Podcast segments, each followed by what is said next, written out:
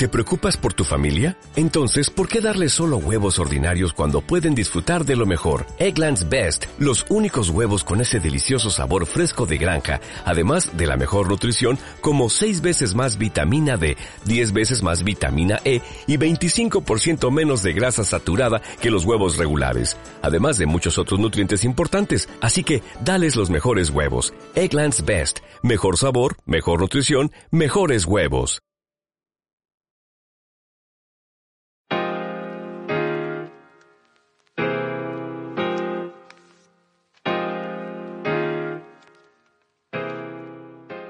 Vitalmente. Un espacio para comprender la salud mental claramente. Una producción del Departamento de Salud Mental de la Facultad de Medicina de la Universidad de La Sabana.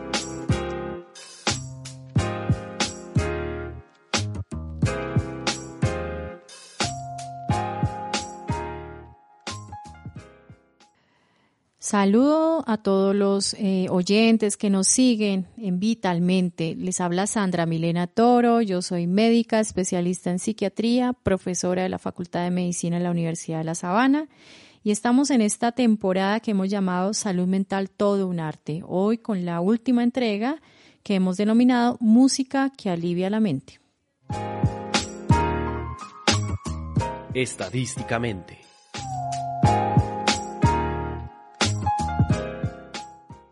Bueno, y en estadísticamente hablamos de algún dato que podría quizás interesar a nuestros oyentes.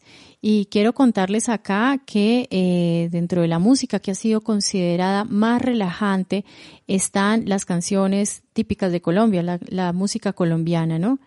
Eh, y una de ellas, que además ha sido muy reconocida por eh, la temática de la misma, es El Camino de la Vida, un tema clásico de nuestra cultura. Literalmente.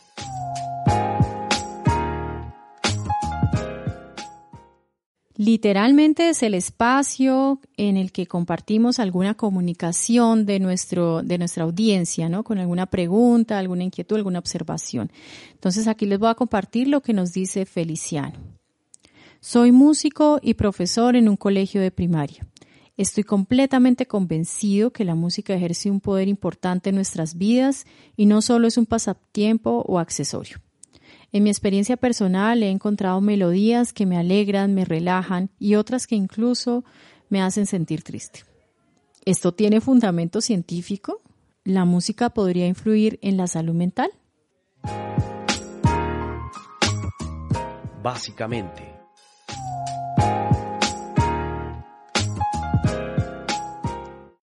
Y pues básicamente el profesor Feliciano nos habla de un tema que ha sido objeto de estudio en los últimos tiempos y es la influencia de la música en nuestra salud en general, pero sobre todo en nuestra salud mental. De hecho, existe un área del conocimiento que profundiza en esto y es la musicoterapia y hoy tenemos a una experta a la que pido que por favor se pueda presentar ante nuestra audiencia. Doctora Sandra, un gusto saludarla y a la audiencia de Vitalmente. Eh, soy María del Pilar Rodríguez Pulido, musicoterapeuta egresada de la maestría en musicoterapia de la Universidad Nacional de Colombia y actualmente docente también ahí. Bueno, doctora María del Pilar, no, el gusto realmente para nosotros. Y quiero arrancar con, con la duda que precisamente se generó en la comunicación del, del oyente y es, ¿la música puede influir en nuestro comportamiento y en nuestra salud mental? Que si la música puede influir en nuestro comportamiento y en nuestra salud mental, sí, claro. La música está presente en la especie humana desde tiempos ancestrales. Mm, acompaña múltiples actividades, desde la madre que arrulla a su bebecito, pasando por rutinas cotidianas, como hacer ejercicio, estudiar, trabajar, en fin, hasta eventos sociales como fiestas y celebraciones patrias, dentro de todo lo cual pues está la musicoterapia, ¿no? Nuestro comportamiento varía según la asociación que hemos construido con la música. Por ejemplo, algunos géneros musicales los asociamos con celebraciones o de acuerdo con esto actuamos, ¿no? La música asociada a determinadas actividades influye en el comportamiento. Y pues asimismo elegimos música según la actividad que llevamos a cabo. Pensemos mm, cuál música escucho cuando quiero hacer ejercicio o cuál música escucho cuando me siento triste. Y pues en cuanto a salud mental, uno de los fundamentos de la musicoterapia es este, ¿no? Eh, la música representa un canal de expresión frente a situaciones que son retadoras emocionalmente, ¿no? La música facilita la interacción con otras personas y puede ser un medio para la introspección. Muy bien, muy bien, doctora María del Pilar. Em, o sea que definitivamente sí, hay eh, una influencia que además es cultural, que además es un impacto construido históricamente eh, y, que definitivamente cuando estamos en una actividad u otra, en una situación eh, específica, seguramente nos vamos a apoyar en, en, lo que la música nos puede ayudar a expresar. Y, ya como para entender un poquito mejor esto, ¿qué, ¿qué influencia ejerce la música en nuestro cerebro? La influencia que la música ejerce en nuestro cerebro, pues en realidad se implica casi que todo nuestro cerebro en producir, escuchar, interpretar y sentir la música. De hecho, el ritmo, la melodía, la armonía activan áreas relacionadas con las emociones, con el lenguaje, con el movimiento. Eh, la música genera placer, o sea, impacta en el circuito cerebral que gestiona respuestas eh, fisiológicas ante estímulos emocionales. Tiene relación con la liberación de serotonina y con la reducción de niveles de cortisol que pues a su vez mm, contribuyen a disminución en la percepción de ansiedad ¿no? y en la generación de efectos relajantes, sedantes. El, por ejemplo, el ritmo actúa sobre la corteza frontal izquierda y parietal izquierda y el cerebro derecho. El tono impacta la corteza prefrontal, el cerebelo y el lóbulo temporal. Y la letra de una canción, por ejemplo, impacta las áreas de Broca y de Wernicke eh, los núcleos caudados y el área prefrontal, que a su vez todos están ligados con las emociones. Eh, por ejemplo, un dato interesante es que frente a una canción puede ser relativamente similar lo que perciben varias personas, lo que experimentan varias personas, lo cual le da como un valor que genera confluencia, comunicación, identidad en las personas. O sea, aquí yo me estoy refiriendo a, por ejemplo, las músicas tradicionales y todo lo que desencadena en la comunidad que la escucha, que la vive, que la expresa, ¿no? Y pues bueno, ya he nombrado que la música tiene impacto en diferentes áreas del cerebro para su procesamiento y que se refleja desde lo fisiológico, desde lo emocional, desde el lenguaje, Mm, por ejemplo, con un efecto analgésico. Eh, entonces sí, definitivamente la sensación de felicidad también podría estar asociada al impacto de la música en nuestro cerebro.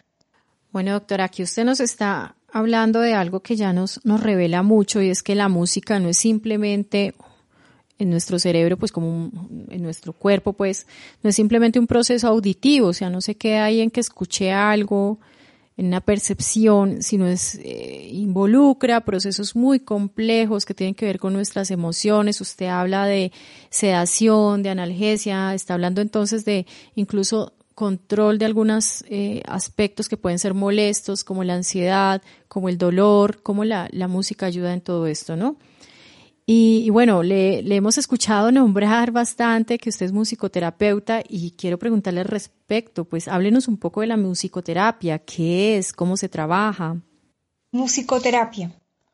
Musicoterapia, bueno, yo voy a hacer aquí como un parafraseo de un clásico de los clásicos de la musicoterapia, Kenneth Brusha, que mm, en esencia dice que la musicoterapia es como un proceso constructivo en el cual el musicoterapeuta apoya al consultante en mejorar, mantener o restaurar un estado de bienestar. Y la fuerza dinámica de ese cambio, pues son las experiencias musicales como tal, ¿sí? El proceso se facilita a través de las experiencias musicales. ¿Y cuáles serían los métodos entonces propios de la musicoterapia? ¿Cómo trabajamos los musicoterapeutas? Bueno, hay un primer método que es el receptivo, que consiste en que el participante escucha música o los participantes escuchan música y responden pues a, ese estímulo, ¿no? a esa exposición a la música. Em, podría responder, digamos, haciendo una percepción fisiológica, emocional de la música, podría em, decir una palabra con, la cual asocia, depende del objetivo terapéutico. Eh, la improvisación es otro método en musicoterapia que podría ser utilizando el cuerpo o la voz o instrumentos musicales como canal de expresión. Es un canal no verbal de comunicación que tiende un puente de interacción que facilita pues la expresión de la persona, ¿no? Otro método es la recreación, que es como ejecutar música que ya existe, ¿no? Recompuesta y se reproduce, digamos, con la voz, con instrumentos, mm, algo que ya existe, ¿no? Y es muy útil terapéuticamente por toda la carga simbólica que tiene para la persona y cómo se canaliza, pues, en función de los objetivos terapéuticos. Y finalmente el método de compositor, de composición, perdón, en el que el terapeuta facilita al paciente escribir y pues como su nombre lo dice, componer canciones, versos o piezas que tienen un valor simbólico para lo que quiere representar el participante. Gracias, doctora María del Pilar, por la explicación que nos da, porque yo creo que nos abre a otro mundo, ¿no? Cuando quizás sin conocimiento escuchamos la palabra musicoterapia, nos imaginamos como música que nos hace sentir bien y fin del asunto y usted nos está abriendo todo un panorama, nos está mostrando cómo incluso hay diferentes metodologías, formas que han sido muy bien estudiadas y practicadas. Y bueno, doctora, ya, ya finalizando, quisiera preguntarle qué trastornos mentales y físicos son susceptibles de tratarse con la musicoterapia. ¿Qué trastornos se trabajan con la musicoterapia? Y aquí valdría la pena aclarar que la musicoterapia también está muy inserta en lo que nosotros conocemos como promoción y prevención en lo salutogénico, porque nosotros trabajamos con comunidades, eh, trabajamos en contextos educativos en los que no necesariamente hay un trastorno en juego, y pues claro, en los contextos clínicos en los que podríamos sí referirnos a trastornos.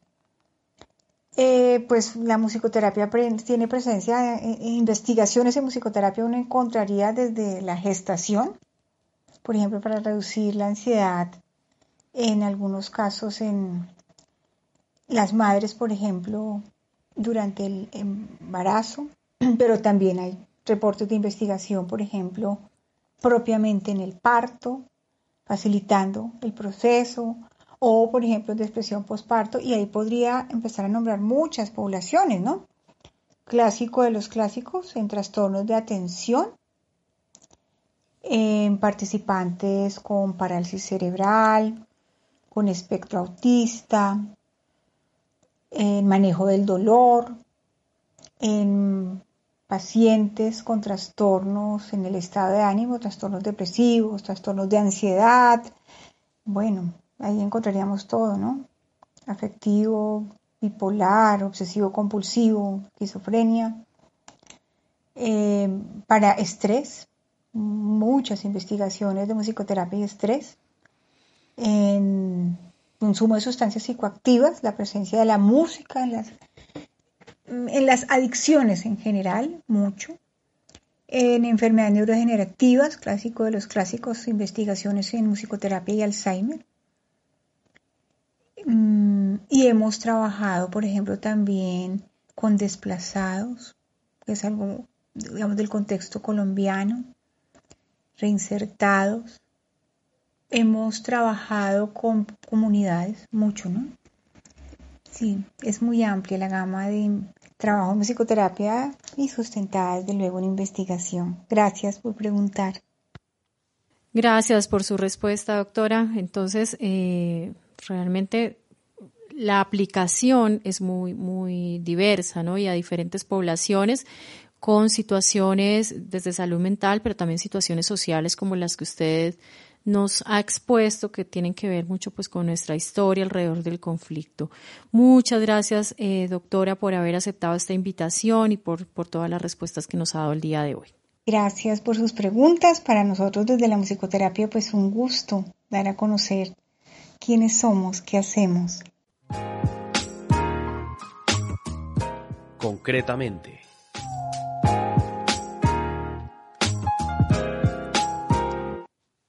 Y concretamente para recoger este tema que hemos tratado el día de hoy con la experta invitada alrededor de la música y la salud mental, podemos decir que definitivamente eh, los sonidos musicales impactan en nuestra salud, nos acompañan en los diferentes momentos de la vida y han sido construcciones culturales eh, que tienen un significado especial para cada uno.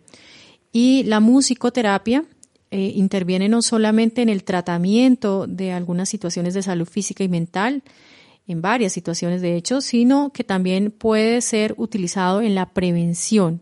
Eh, y aquí se forma un elemento bien importante para evitar eh, pues afectaciones de la salud en diferentes circunstancias.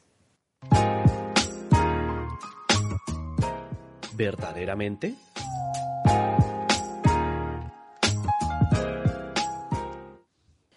Verdaderamente es la sección en la que nos hemos propuesto eh, contestar la pregunta de alguno de nuestros oyentes. La pregunta que hoy vamos a resolver es ¿por qué algunos medicamentos que se usan para las convulsiones también son formulados en psiquiatría? Y pues al respecto les puedo contar que existe un grupo de medicamentos que llamamos moduladores del afecto. Dentro de ellos están, por ejemplo, el ácido valproico y la lamotrigina. Estos medicamentos se usan en psiquiatría como moduladores del afecto, que quiere decir para tratar el trastorno afectivo bipolar y también se ha demostrado que son útiles para tratar otras enfermedades distintas que son eh, las epilepsias, ¿no? que se caracterizan por las convulsiones. Eh, para cualquiera de estas indicaciones, bien sea para la epilepsia o para el trastorno afectivo bipolar, esos medicamentos, como todos los medicamentos, deben ser siempre formulados y seguidos por un especialista, en este caso un neurólogo o un psiquiatra, según sea el caso. Y vamos llegando entonces al final de esta entrega y de esta temporada. Muchas gracias a todos nuestros seguidores.